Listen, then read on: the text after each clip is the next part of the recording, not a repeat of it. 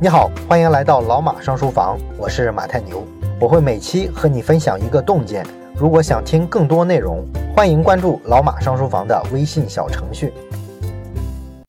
咱们接着讲乔布斯传。一九七四年的二月份，乔布斯呢搬回到了父母的住处，开始呢在周围找工作。那么有一天呢，看报纸，他看到了一则招聘广告啊。这个广告呢，吸引了乔布斯的目光，因为这个招聘的广告语是很有意思的。他说呢，在享乐中赚钱。为什么这家公司招人是这个口号呢？因为这是一家游戏公司，是开发游戏的啊。所以说呢，这是挣的玩的钱。那么这家公司呢，叫做雅达利。乔布斯看了之后觉得，嗯，就是他了，哎，我愿意干游戏开发的工作，所以呢，他就直接找到了人家公司的前台，然后呢，把人家吓懵了啊，因为乔布斯啊，当时去的时候啊，还是以前在大学里那德行啊，不修边幅，邋邋遢遢的，大长头发，满脸都是胡子。人家公司的这个人事主管看了之后呢，就婉拒了他。但是呢，乔布斯丝毫不在乎啊，他直接跟人说啊，哎，我要是得不到这个工作啊，我是不会离开的，我就在这赖着不走了。所以这个乔布斯做事呢，他就是有这么一个劲儿，他自己呢也是这么一个人，他完全不在乎别人什么感受或者人家怎么看他，只要他做事能达成目的就行啊。这个特点会伴随着他人生的始终，不论是工作呀、爱情啊，还是亲情里，他都显得有那么点自私无情。但是呢，这手确实管用。当时这个雅达利公司的首席工程师呢，叫做阿尔奥尔康。这个人啊，听手下的人说，哎，有个嬉皮士啊在咱们大厅啊赖着不走。哎，他听了就特别感兴趣，说你把他叫进来，我跟他聊聊。哎，然后呢，这个乔布斯啊就成了雅达利公司啊五十名员工之一。当时定的岗位呢是技术员，薪水呢是每小时五美金。这个奥尔康为啥要他呢？啊，这个事儿也不好说了哈，这么多年了。他本人的回忆呢是说，当时看中了乔布斯的激情。反正不管怎么说吧，乔布斯呢就这么稀里糊涂的就开始了他的职场生涯，而且呢一上来就奠定了他整个职业生涯的基调啊，那就是不停的被各种人讨厌。啊，当时和乔布斯一块工作的这些其他工程师啊，天天抱怨啊，说这个乔布斯怎么这么邋遢，根本就不洗澡，身上臭死了。这个乔布斯自己的解释是说呢，哎，我虽然不定期洗澡，但是我吃素啊，哎，我只吃水果跟蔬菜啊，我吃的这个东西足够健康。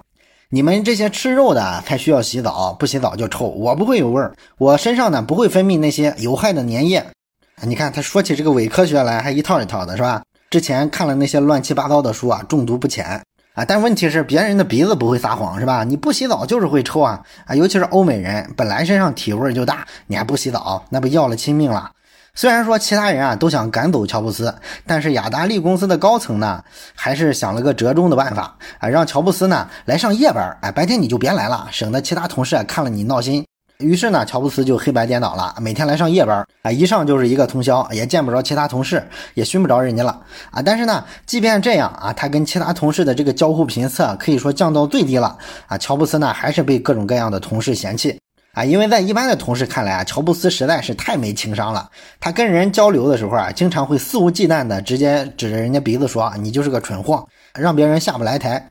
而且呢，这个事儿还不是说乔布斯啊当年年轻气盛啊，毕竟是一个辍学大学生嘛，还比较不成熟。实际上呢，他这个德性啊是一以贯之的。这个作者回忆说呢，他在乔布斯啊后来病重了之后，在病床上采访的时候。乔布斯回忆起当年这些事儿啊，还是理直气壮地说：“啊，他们就是些蠢货。我当时这么耀眼的唯一原因，就是其他人太糟糕了啊！你看，他就是这么认为的。而且这个口气听起来怎么看怎么像罗永浩是吧？哎，所以说呢，这个乔布斯啊，他并不是年轻气盛才这样，而是呢，他骨子里啊就是一个比较傲慢的人。”但是呢，这个雅达利公司的老板叫布什内尔啊，这个人呢还挺喜欢乔布斯，他觉得乔布斯身上有一种哲学气质，偶尔的还喜欢跟乔布斯啊辩论个哲学议题啊，所以说啊，这个乔布斯啊能在公司啊继续待下去，别人想赶走他还赶不走。而乔布斯干的这个第一份工作呢，也确实给他留下了不少烙印。你比如在这第一份工作里啊，他学到了一个重要的原则，就是你开发游戏的时候啊，要尽可能的简单化，哎，尽量的让这个游戏啊给到一个人之后，不需要任何的说明书啊，他一看这个游戏就能看明白，自己就能上手，这才叫一个好游戏。如果说需要特别复杂的操作说明，那一定不是个好产品。哎，这种简单符合人性的设计原则，后来呢也被苹果完全继承了。这个。咱们用苹果系统都知道是吧？这个确实是一个五岁的孩子就能看得懂。再比如说呢，这个老板布什内尔对于乔布斯啊也产生了很大影响。这个老板啊，为了说服别人，经常会夸大其词啊，只要能达成说服目的就行。同时呢，他这个人呢又很强势，凡事呢要按自己的规则办事儿，对事情呢要有绝对的掌控力。哎，这些特点都对乔布斯影响很深远。一定程度上来说，他本人也是这样一个以自我为中心的人。当然了，这个雅达利公司呢，也不是所有的同事啊都讨厌乔布斯。有一个叫罗恩·韦恩的绘图员和乔布斯呢成了好朋友。这个韦恩啊很有意思啊，他之前呢创过业，创业的时候呢建了一家公司生产老虎机，但是后来呢这个生意啊就失败了。啊，于是呢又出来打工。那么乔布斯听了他的这个故事之后呢，哎，突然觉得开一家自己的公司这个主意很棒啊，特别吸引他。他之前呢也没有这样的朋友啊，所以呢他一度啊就怂恿这个韦恩啊，咱们东山再起吧，咱俩合作干，一块儿去卖老虎机啊。但是呢这个韦恩啊，人家毕竟是有过实战的人嘛，他知道这个商界的残酷啊，所以呢就拒绝了。哎，不过呢，这个维恩啊，后续啊还跟这个苹果公司啊有一段渊源，这个咱们后面讲到的时候还会再提。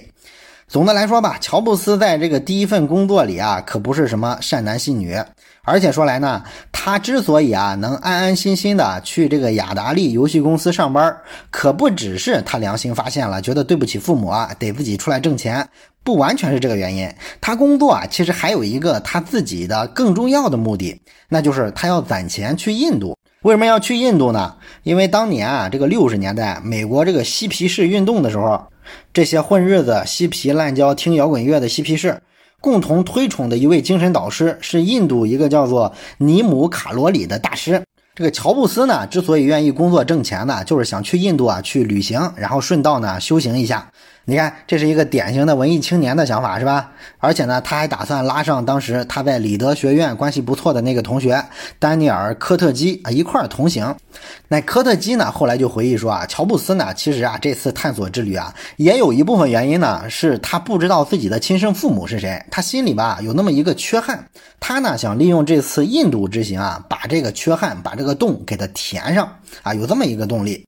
那么，当乔布斯呢把这个想去印度的计划告诉了他雅达利公司的这个同事的时候，那你想，大家理所当然的嘲笑他嘛，是吧？啊，不过呢，这时候呢，乔布斯找到了首席工程师奥尔康，提了一个普通人啊根本提不出来的要求。什么要求呢？他希望奥尔康能给乔布斯承担去印度的路费。这个在我们普通的凡人看来简直不可思议，是吧？哎，你个人去旅行，我为什么要给你承担费用呢？你任何一个有情商的普通人，你脑子里都不可能有这个想法，是吧？何况来说，你还把这个想法提出来跟人要钱。但是呢，他是乔布斯啊，这是一个以自我为中心的天才，他并没有这些凡人的烦恼。那奥尔康听了之后呢，当然就拒绝了他了。不过呢，乔布斯也算是达成了一部分自己的目的，因为这个奥尔康呢，还是给他想了一个折中的办法啊。什么办法呢？就是这个雅达利公司啊，有一批配件运到了德国的慕尼黑。但是呢，产品到了人当地之后啊，使用起来遇到了一点技术上的问题，需要呢公司派个人过去解决一下。所以呢，奥尔康就说啊，哎，我可以公费送你啊到欧洲去解决这个问题。那你做完公司的工作之后呢，你再从欧洲去印度，你看这个比从美国过去更近啊，哎，你路费会便宜不少啊，这也算是个折，是吧？所以乔布斯听了之后呢，就同意了。然后呢，乔布斯就坐飞机去了慕尼黑。啊，他一去到当地之后啊，就把人家德国当地的人啊搞得狼狈不堪啊！人家就打电话给这个奥尔康抱怨说：“你们这是派了个流浪汉过来吗？啊，浑身臭烘烘的，而且这个人这么粗鲁啊，说话这么难听。”然后奥尔康呢就说：“哦，那你他给你们解决问题了吗？”对方说：“解决了呀。”那奥尔康一听说：“哦，那就行，下次再有什么问题啊，尽管给我打电话。我们这儿像他这样的人啊，有的是。”对面的人一听就吓得尿裤子了，是吧？哎，不用不用，下次再有问题啊，我们不找你们了，我们自己解决，行了吗？啊，你可以知道乔布斯这个人啊有多让人讨厌。之后呢，乔布斯就从欧洲去了新德里。一下飞机啊，乔布斯立马感受到了印度这个世界一流的卫生条件是什么水平，是吧？毕竟这是一个到今天还随地大小便的一个国家。七十年代的时候去，你可想而知他什么德行。乔布斯到了印度之后呢，啊，立马就因为喝了不干净的水得了痢疾，然后发高烧，一个星期之内啊，这个体重啊就跌到了一百一十斤。乔布斯可是一米八八的大个儿，是吧？一百一十斤啊，这跟死了有什么区别，是吧？相当于到鬼门关走了一趟。后来这个病情啊稍微好点之后呢，乔布斯啊就在印度啊待了一阵啊，四处游荡了一下。后来呢，一直游荡到了喜马拉雅山的山脚下的一个印度的村庄。啊，据说呢，这个嬉皮士的精神领袖啊，尼姆卡罗里就住在这个村子里。但是他去了之后呢，一打听，很不巧，人家大师啊，当时已经不在人世了，去世了。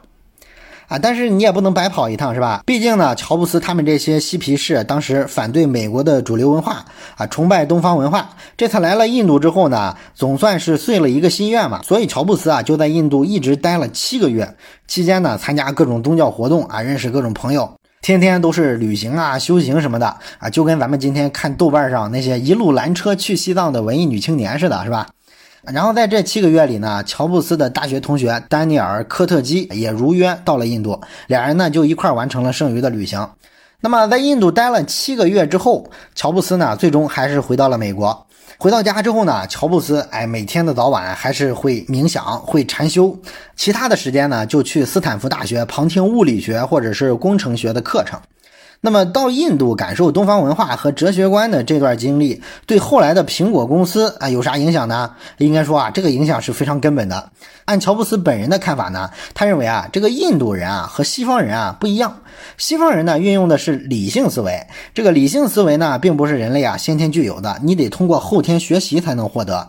那运用这个理性思维呢，可以说是西方文明的一项伟大的成就。而在遥远的东方啊，在印度的这个村子里，人们呢从没有学习过这种理性思维，大家思考问题都是用直觉的。这个是东方传统文化都有的一个特点，对吧？那么在乔布斯看来呢，直觉思维啊，很多时候是比理性思维更加强大的。